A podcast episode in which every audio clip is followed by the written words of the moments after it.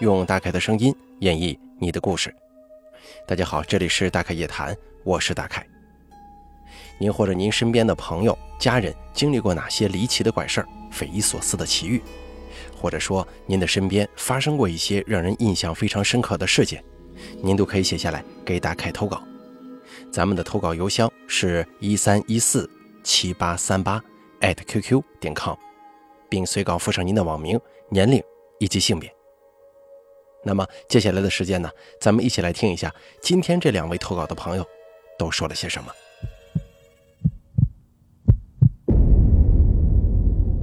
第一位投稿的朋友，他的网名叫做鱼骨头，他是这么说的：“大概你好，一六年底开始听你的故事，最近想整理一些我一个朋友跟我说的故事，有他自己的经历，还有他身边发生的。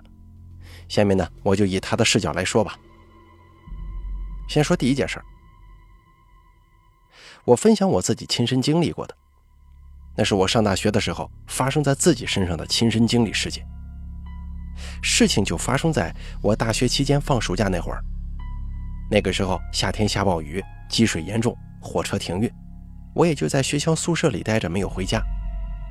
舍友们都回去了，我也不记得那是周几，只记得我那天在网吧里上网，上到很晚。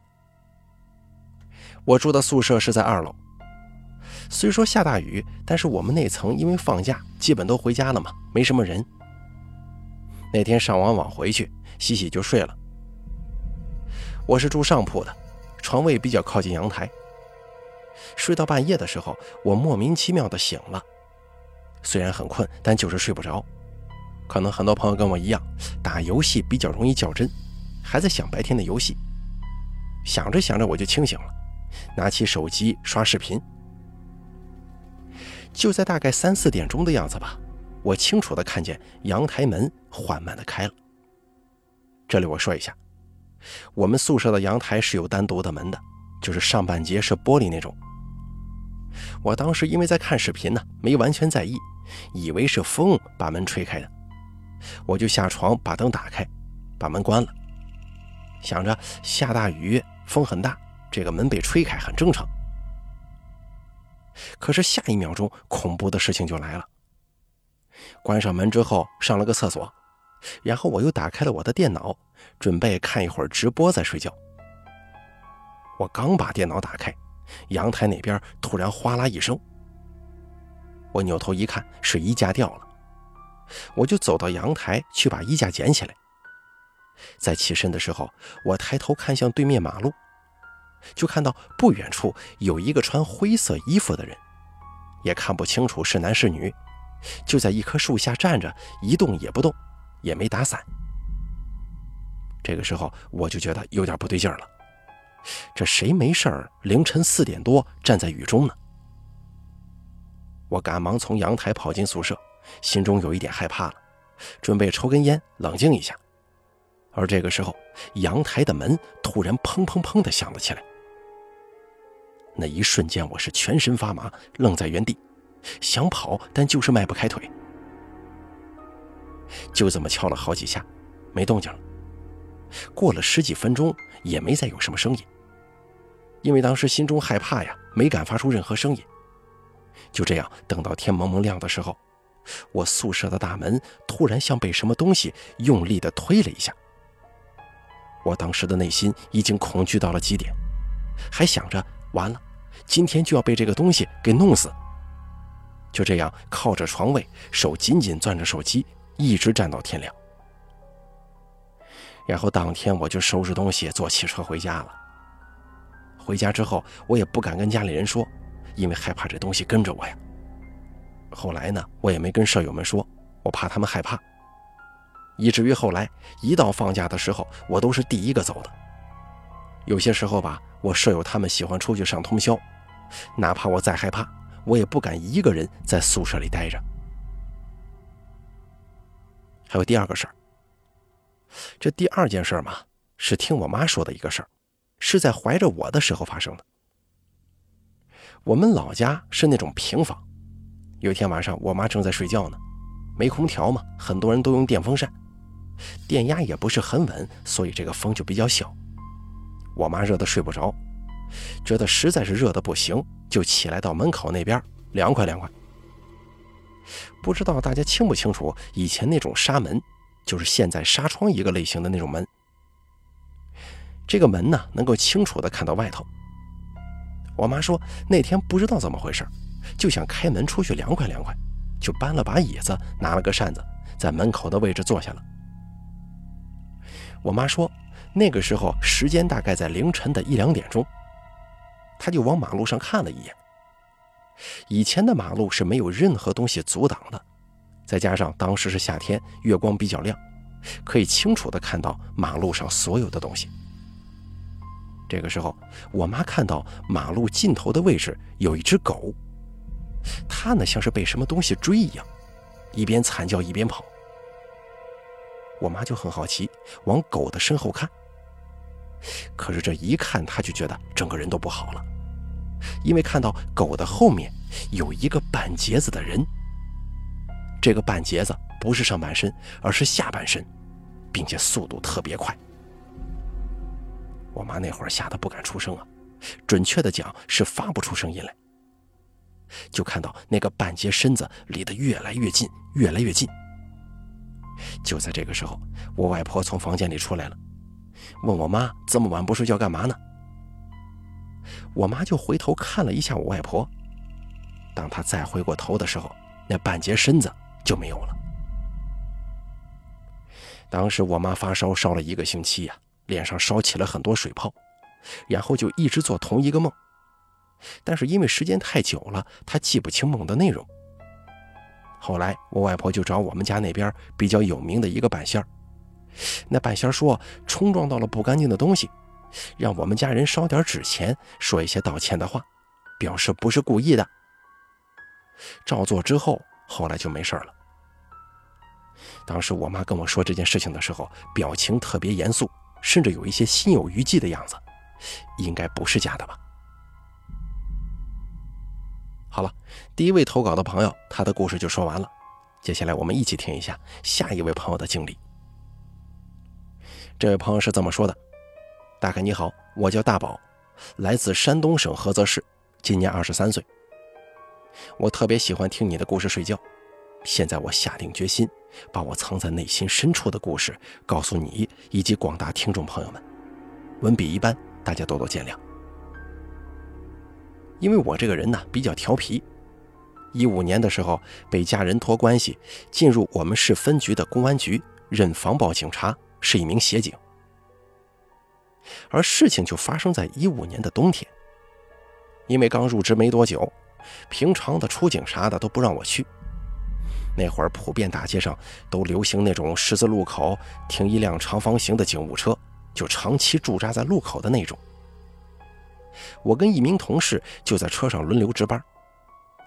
当时没要求晚上必须在车上待着，但是我不想回家，因为距离我们这个警务车没多远的地方。有一间网吧，我晚上特别喜欢去包夜，我就让另一个同事回家。那天正常，我跟同事交班以后，我就检查了一下车上的监控、警棍、防刺服什么的，然后就坐那儿玩手机。因为晚上八点多钟了嘛，就等着小队长来查人在不在，我就准备偷偷的溜出去上网了。可是等小队长等到十一点多还没来。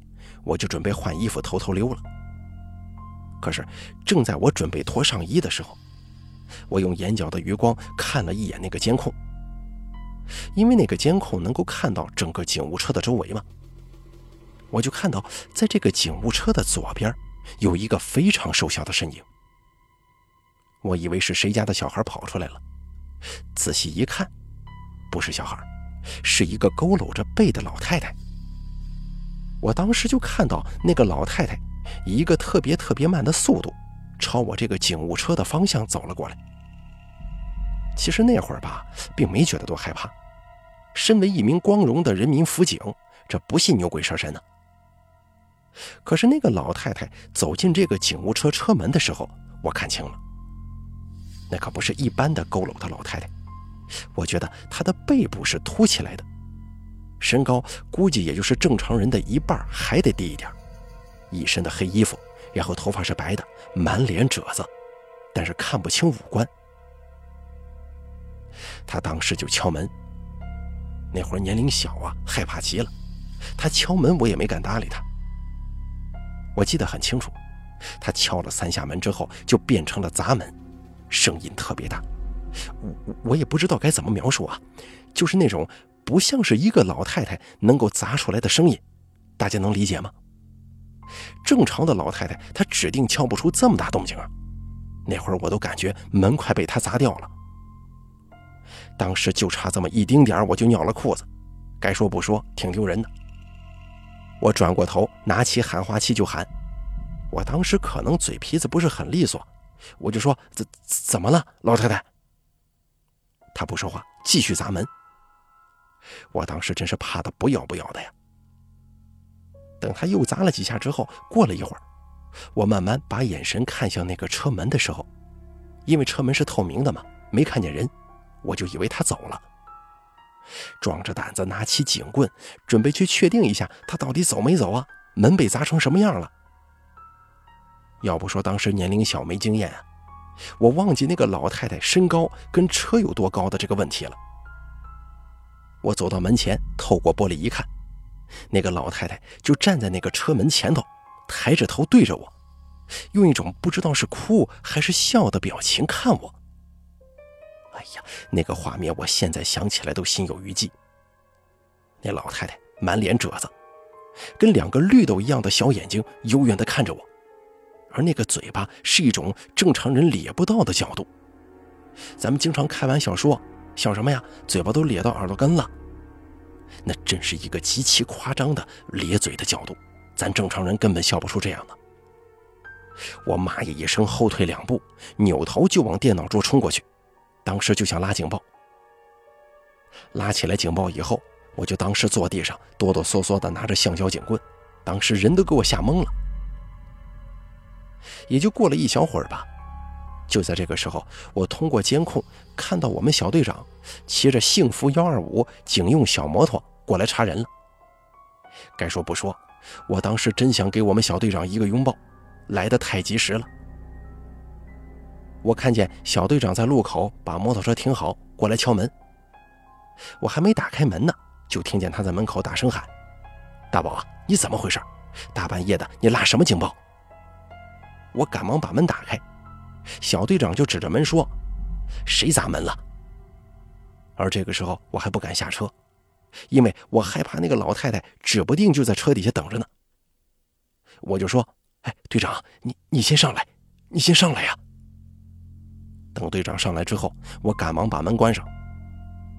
小队长看我脸色苍白，浑身打哆嗦，给了我一根烟。我点上之后，才感觉好一点了，就把这件事情从头到尾跟他说了一遍。小队长经验比较多，他听完我说的之后，拉起我来就离开警务车，骑上摩托车往市局跑。警务车到市局也就过一个红绿灯的事儿。我当时就想着，应该没啥事儿了吧？我看别人撞鬼了，都是吓唬一次就完事儿了。可是就在小队长发动他那辆幸福幺二五的时候，我这刚跨上去，还没把屁股坐稳，余光又看见那个警务车的右边站着那个老太太。警务车上头印着“菏泽公安”四个大字，他正好把那个“公”字给挡住了。我当时就拍小队长的肩膀说。队长，那个老太太就在车右边呢。小队长啥也没说，一个油门撸到底就窜出去了。大概出去了有两百米，我也不知道是不是我的幻觉，我总感觉我余光道路两边，不管怎么拒绝这个画面，都能够感觉到那个老太太在路两边站着对我笑。等到了大队宿舍，我立马冲到我们床上，把头蒙起来。闭上眼睛，全是那个老太太嘴咧到耳朵根的画面，浑身还打哆嗦。小队长对我说：“你以后啊，别去那个警务车待着了，明天回家去待几天吧，过一个星期再来上班。”哦，行，我当时答应了。我记得那会儿到大队宿舍是两点多，也就是说，除去别的时间，那个老太太就算她从十二点开始敲门，小队长后来对我说，她是一点四十分左右到我这个警务车这边的，而这个老太太整整砸了一个多小时的门呢。第二天一大早，我就打车回家，跟我爸妈说了这个事儿。我爸妈一听，那还得了啊，还上什么班了？别去了，工资咱也不要了。那个跟我一起在警务车上值班的同事，后来打电话告诉我，警务车的车门就像是被一个壮汉连砸带踹的，好几块都凹进去了，车表面的那层漆也给打掉了。他还以为有人闯警务车袭警了呢。反正后来我是再也没去上过班，我妈还跟我爸说，要不找个看事儿的给我看看呢。其实我也没啥事儿，我爸当时也是心大，说用不着，看看孩子啥反应再说吧。我觉得我应该发个高烧啥的，要不生个大病，结果啥事儿没有。就这样在家待了半年之后，一六年九月份正式参军入伍，成为一名光荣的解放军战士。而下一个故事是发生在我站岗的时候经历的，可是我这投稿的时候大半夜打这么多字，实在是扛不住了。等我有时间了再给大家投稿吧。好了，咱们本期大开夜谈做到这儿就结束了，非常感谢大家的收听。不知道大家是不是跟我有一样的感觉啊？咱们今天这两位投稿的朋友说的内容都非常惊悚啊。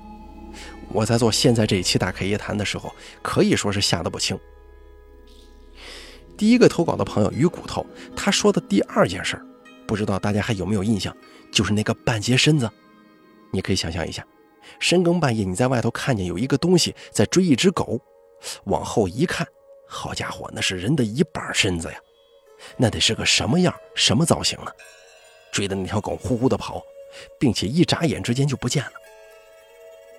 还有第二位朋友，他的投稿，当时值班的时候碰见一个极为诡异的老太太，疯狂砸门。你说这个老太太她到底是人啊，还是好朋友呢？你说她是好朋友吧，不太像。为什么呢？因为所谓的这个监控视频也好啊，这个车辆的被砸的破损也好，都能佐证她确实是能被看到，她也的确是有攻击性，甚至被监控摄像头捕捉。这个估计。你说他要是个好朋友的话，感觉可信度不高。那第二种，如果他是个人呢？你想想，那个身材那么矮小的一个老人，怎么这么大劲儿啊？不应该呀。再者说了，如果他是个人的话，他深更半夜砸这个门干什么？图什么呀？难道说是神经不好吗？不知道大家听了这个故事之后有什么感想？你认为这个砸警车的老太太到底是何方神圣呢？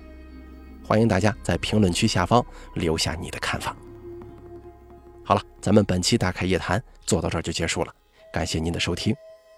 如果您也想给大开投稿的话，请记住以下三个投稿方式：第一，关注大开的微信公众账号“大凯说”，发送聊天信息给我；第二，加大凯的 QQ 投稿群四群五四六七六八六八四，把你想说的发送给群主就可以了。还有第三种投稿方式。把您的稿件发送到邮箱一三一四七八三八艾特 QQ 点 com 即可，我在这儿等着您的投稿。